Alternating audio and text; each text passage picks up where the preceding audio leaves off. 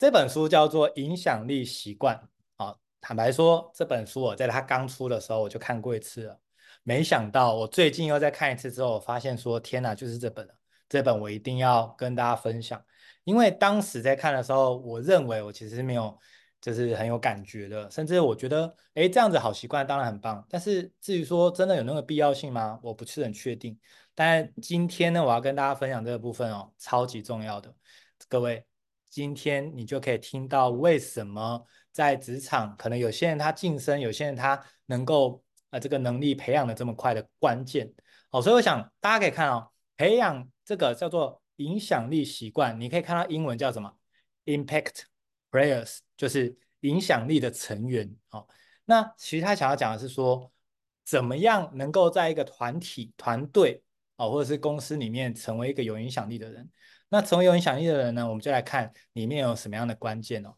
那刚刚有说，哦事实上。影响力这件事情，我想跟大家分享的是，不是等到你什么，你的职位很高，你你你做很久才开始发挥影响力。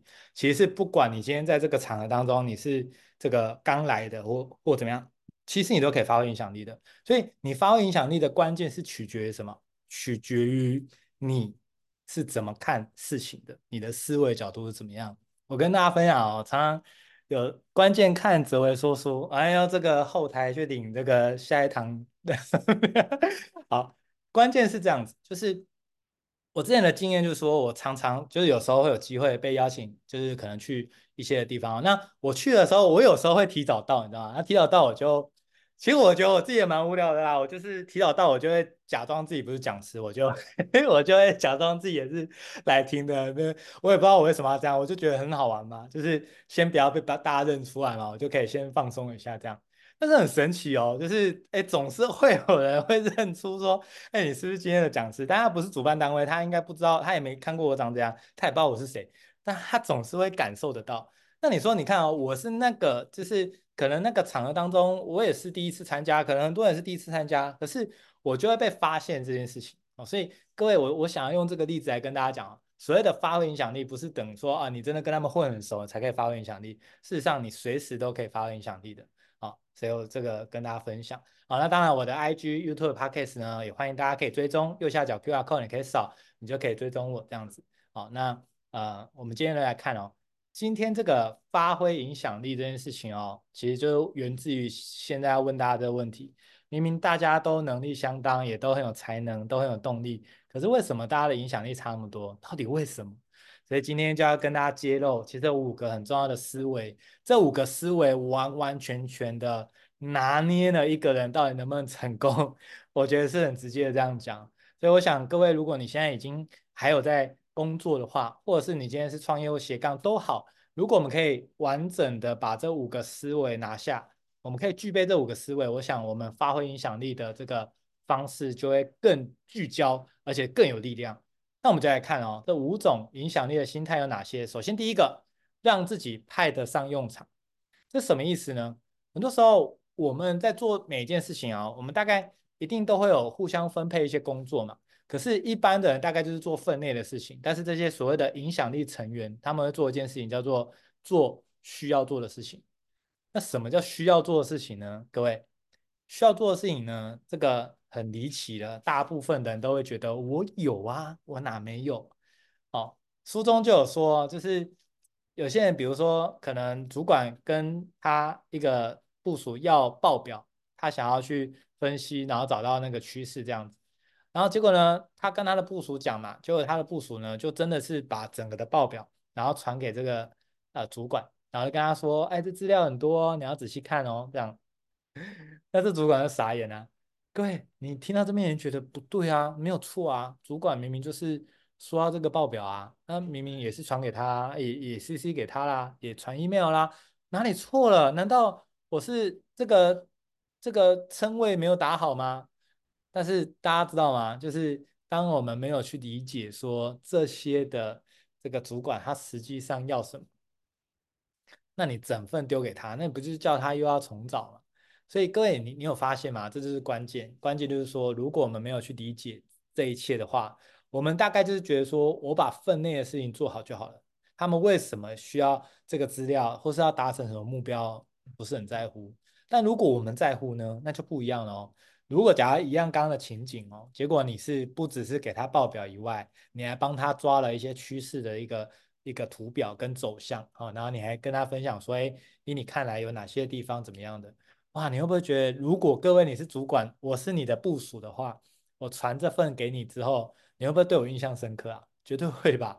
你会觉得天哪，这个人太贴心了吧？他完全帮我节省时间，我可以一目了然看到，而不是叫做就是整个 丢丢过来，然后就期待我就是啊这样就搞定了这样。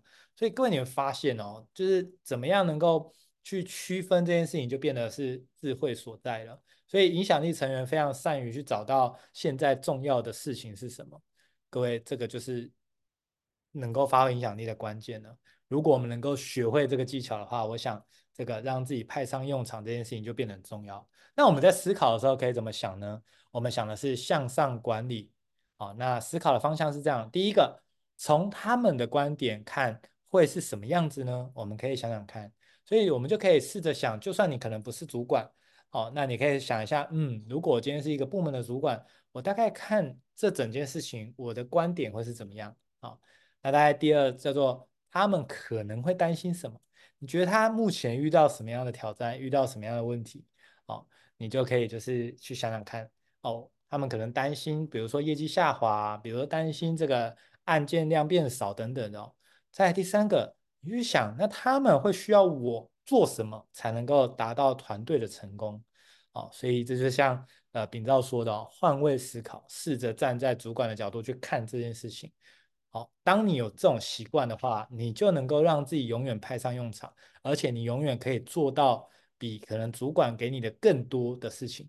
也就是说，他还没交代你要做这件事情，你就搞定了。哇，各位，如果你今天是主管，你有这样的部署的话，我真的恭喜你，你好幸福哦。这可能主管他跟你说，哎，这个明天我跟这个王董有约，好，然后等到下班前就去找他，跟他说，哎，我明天跟王董有约，你有帮我预约哪一间餐厅吗？他说预约了。那说，哎，那你有帮我就是订那个包厢的位置？他说订了，而且我帮你订了边间不被打扰的地方，然后也帮你先这个呃判断了几点大概会到那边，菜预计就那个时候你们到的同时就会上，哦，那这样就。比较能够节省你们时间，叭叭叭这些，哇，各位，如果你是主管，真的是你心里一定默默的觉得说，未来有一个升迁的机会，你一定升他嘛？因为我只是说我要跟王董有约，我接下来要跟你确认细节，你细节都自动做到位了，而且还帮我做到更满。边间这件事情，我可能都不会想到我要提出这个要求哦，但是他都知道我们要谈重重要的要紧事，他就会帮我想到这件事情。各位，你有没有你有没有发现？你要想到这些事情，有需要念到哈佛，有需要念到博士吗？就这个就是在乎跟贴心而已。但是往往就是这个关键，我们就会完全在整个团队跟组织当中会有巨大的贡献，因为你帮所谓的主管能够节省非常多的时间，而且更有效率的达成事情。各位，当你更有效率的达成事情，你不要小看这个哦。有没有可能就是因为我们的疏忽，我们没有订包厢？有没有可能我们订的就是那种很吵的地方？有没有可能就因为这样子，然后对方就是很很不耐烦，然后很心浮气躁，因此有一个合作案就谈不下来了？反过来说，有没有可能因为我们一切都规划得非常完美，所以他来他什么都不用担心，然后被照顾得很好，他有没有心情很好的情况下，同样一个案子他觉得没有问题，他就他就觉得 OK 可以合作。各位，其实很多时候你知道吗？其实人跟人之间啊，有时候就是那个 kimochi，就是那个感觉啊。有时候其实我就觉得，就是这样的条件也不错啊，但是他感受不好。可是有时候他感受不好不是你带来的。有时候你知道吗？真的特别衰的事情是，有时候是这个店员带来的。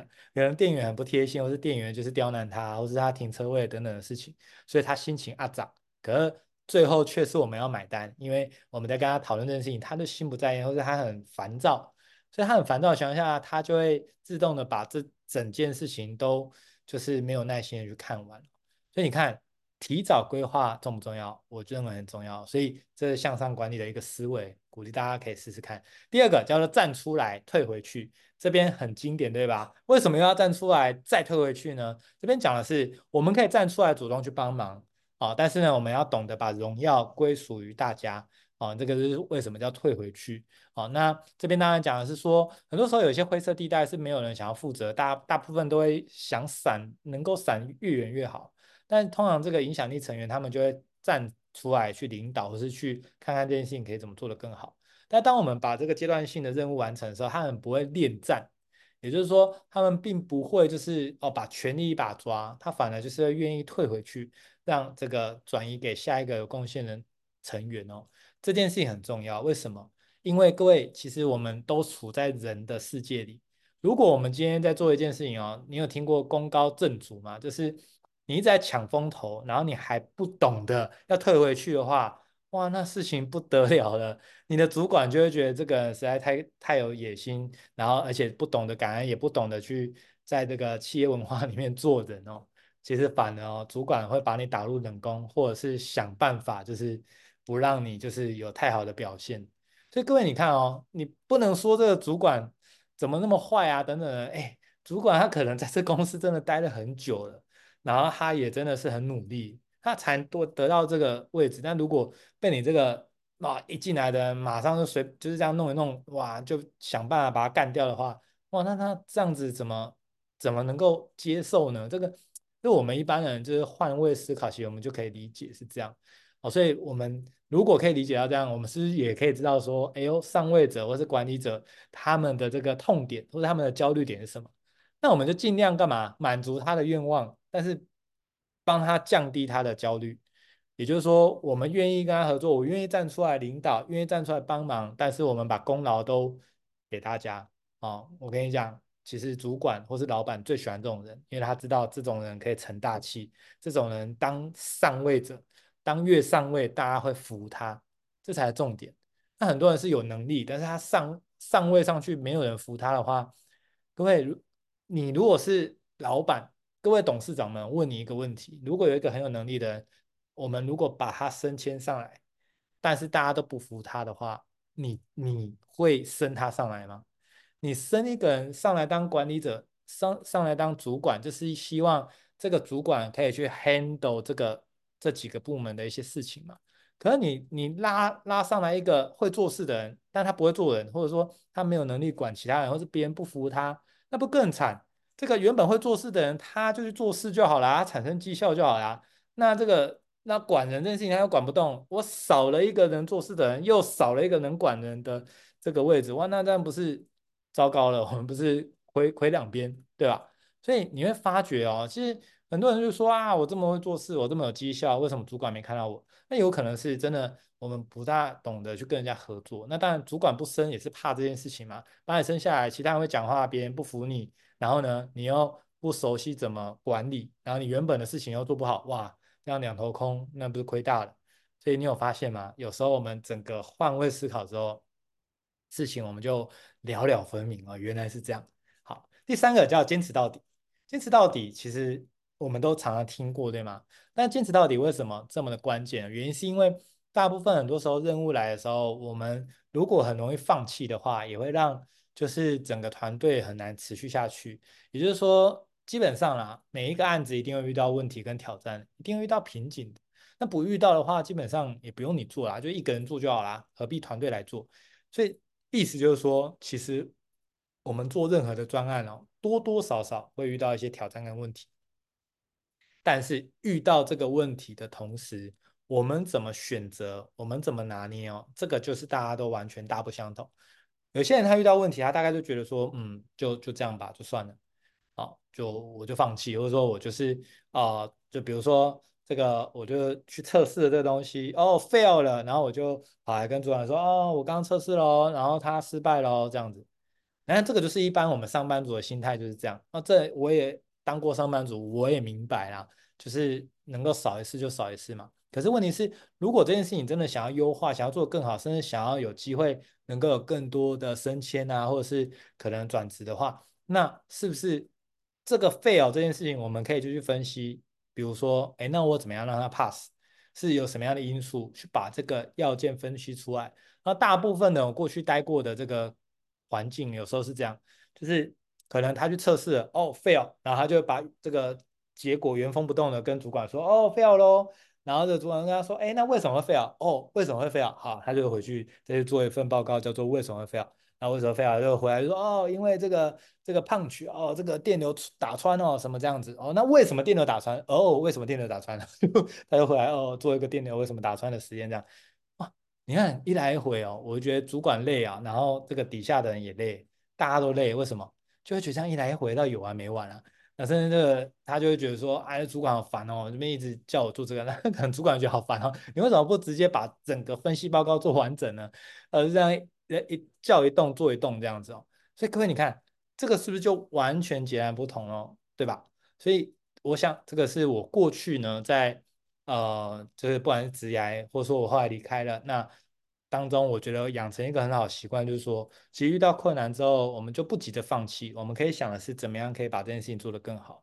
好，那当然，如果有些人他就是直接把问题丢给上级啊，其实影响力成员他是会持续前进的，而且他会越来越壮大，越来越强大。就如同我刚刚说的，如果是影影响力成员他在做这个案子，为什么会 fail 这件事情，他可能就会去分析为什么，可能他分析到所谓的这个 punch 哦，那接下来就是哦，那注重。这这就看说，那为什么会导致这个 punch？是因为呃时间问题，还是因为 delay 呢？还是因为这个程式写的 timing 呢？还是什么？就是总是会去分析，看看是哪一个时脉出问题，又是什么出问题。所以当我们分析出来给他的给主管的这个分析报告的时候，哇，他就觉得哇好精准哦，他完全知道可以怎么解决，而不是这样一来一回，可能一来一回就拖一个礼拜了。那大家如果待过科技都知道，这个如果一个机台或是一个产线。拖一个礼拜，大概有可能赔的是两千到六千万，对吗？那看机台，有些甚至赔到亿也有可能哦。所以你看，就是这个过程哦，明明就是只是几台的东西，却可以影响到这么多的钱，那是不是这也是整个在公司当中大家会看重的事情哦？所以我想坚持到底，我们就可以这样子去理解。接下来第四个叫寻求回馈意见并调整，怎么样能够寻求又怎么样调整呢？其实。各位知道吗？影响力成员非常喜欢，也善于从他人的回馈当中调整，进而受益。而且他们有一个好习惯，叫做要求指引的好习惯。各位，要求指引的好习惯真的好重要。我跟大家分享真实的，我之前不知道有这本书，也没人教过我这个。可是呢，你知道吗？我从这个研究所的时候，我其实就有这个习惯。我研究所我就定期大概一个礼拜啊，我会去找教授。然后干嘛？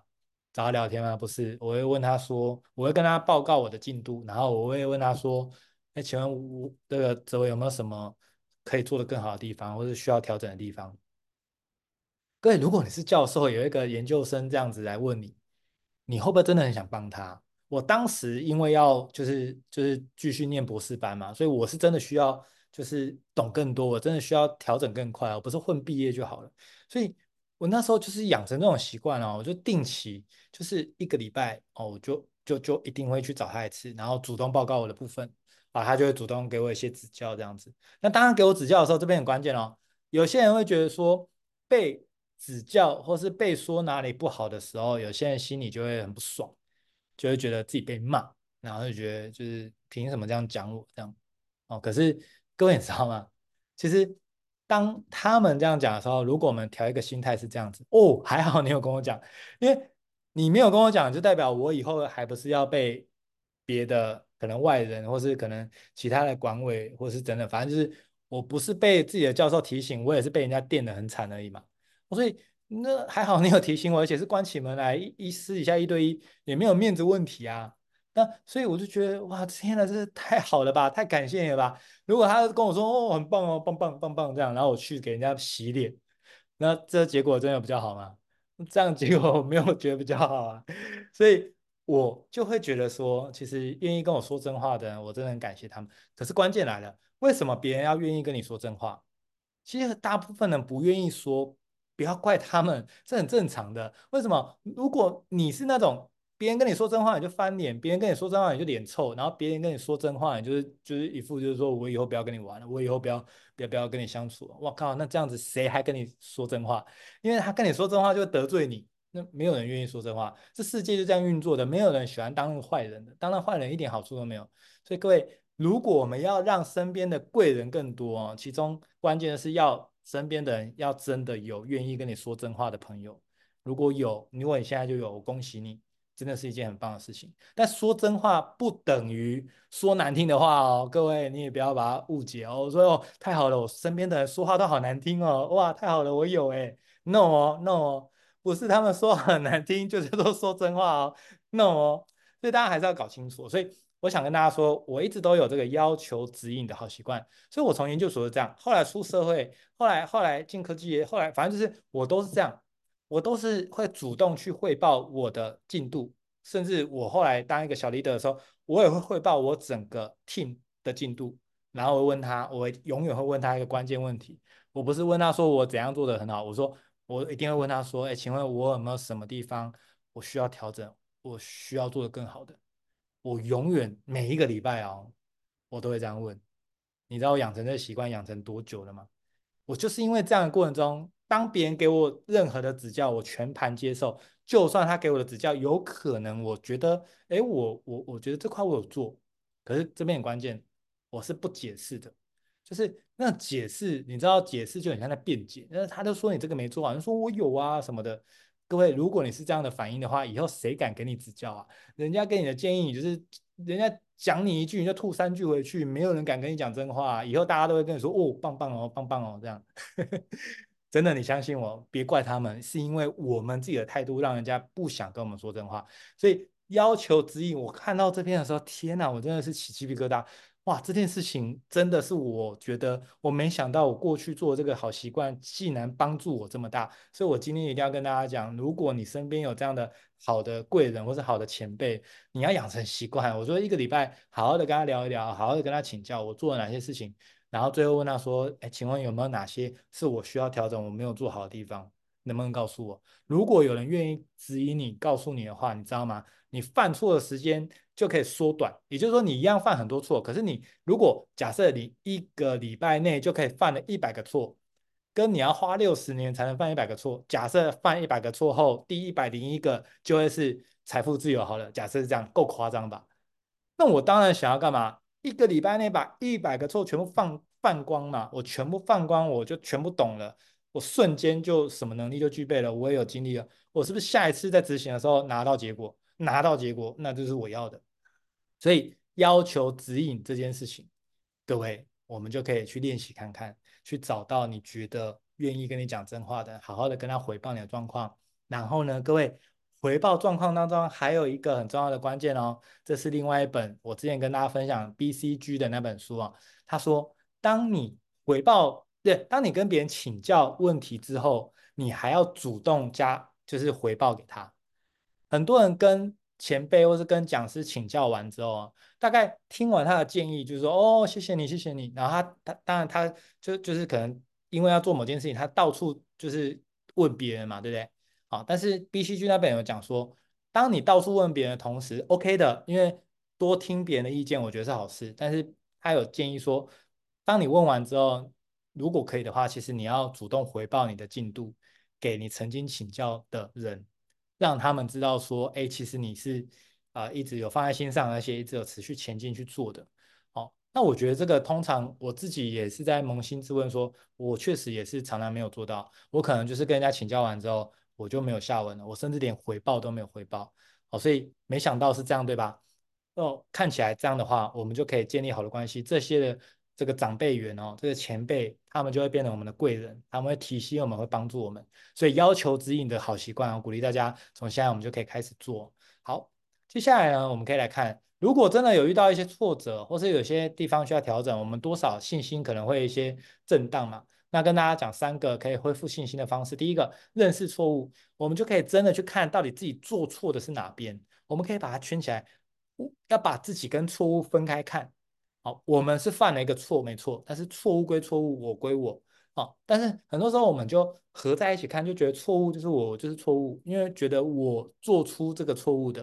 所以当别人在指正这个错误的时候，很多人就会把它当成是一种攻击自己。但 no no no no，那是两件事，你就是你，错误就是错误。如果你犯了一个错，一样，错误还是跟你是分开看的。所以，我们认识这个错误到底是什么？接下来，我们承认错误，哎，确实，我真的没有做好，我真的忽略了，我真的怎么样了？再来呢，迅速修补问题。既然我们知道问题在哪，马上赶快想办法解决。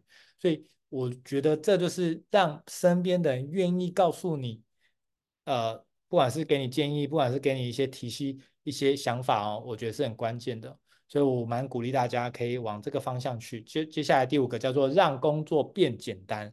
各位，很多时候一个问题，其实我们蛮需要慢慢抽丝剥茧，让它变单纯的。但你知道吗？有些员工真的很可怕哦，他就是会把事情变得很复杂，甚至就是就是就是主管交代的，他其实是很精准的，但是他却误解成另外一个是另外一个意思，然后就把事情弄得更大，或是弄得更麻烦，然后甚至有时候沟通不良，然后甚至造成各部门的误会。哇，天哪！就是哎，本来事情它是很单纯的，就越搞越复杂。各位，如果你底下有这样的员工，你敢用他吗？我就不相信。我如果是我，我真的是。怕都怕爆了，对吧？我都不知道说，我下次交代给他，他会不会又误解成另外一个意思，然后到处就跟人家讲，然后别人误会我什么的，哦，跑起来，对啊，吓都吓死哦。所以各位，让工作变简单，这很重要。所以怎么样能够变简单，就是要去拆解，然后甚至呢，不管你是不是主管，你都要想怎么样让团队之间能够有更好的合作，然后让工作更轻松。我想这就是所谓的。这个所谓的影响力成员哦，该做的事情。所以以上你看啊、这五个是不是那个思维完全跟一般人真的不太一样？但如果我们懂得这样的思维的话，其实我们就可以成为所谓的影响力成员。我们就可以不管在团队或者在公司或在部门当中，我们成为一个有影响力的人。各位认真的想一件事情哦，确实我也同意，我上过班啊。很多人会说，上班不就是能少一次就少一次吗？我真的很同意啊，因为多一次也不会薪水比较多嘛。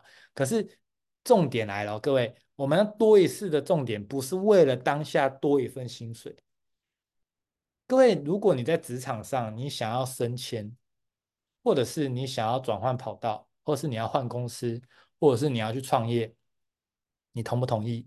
都需要有人帮，应该要吧？不管什么。好那你也同不同意？都需要有能力，应该要吧？再来，你同不同意？需要有精力，也应该要吧？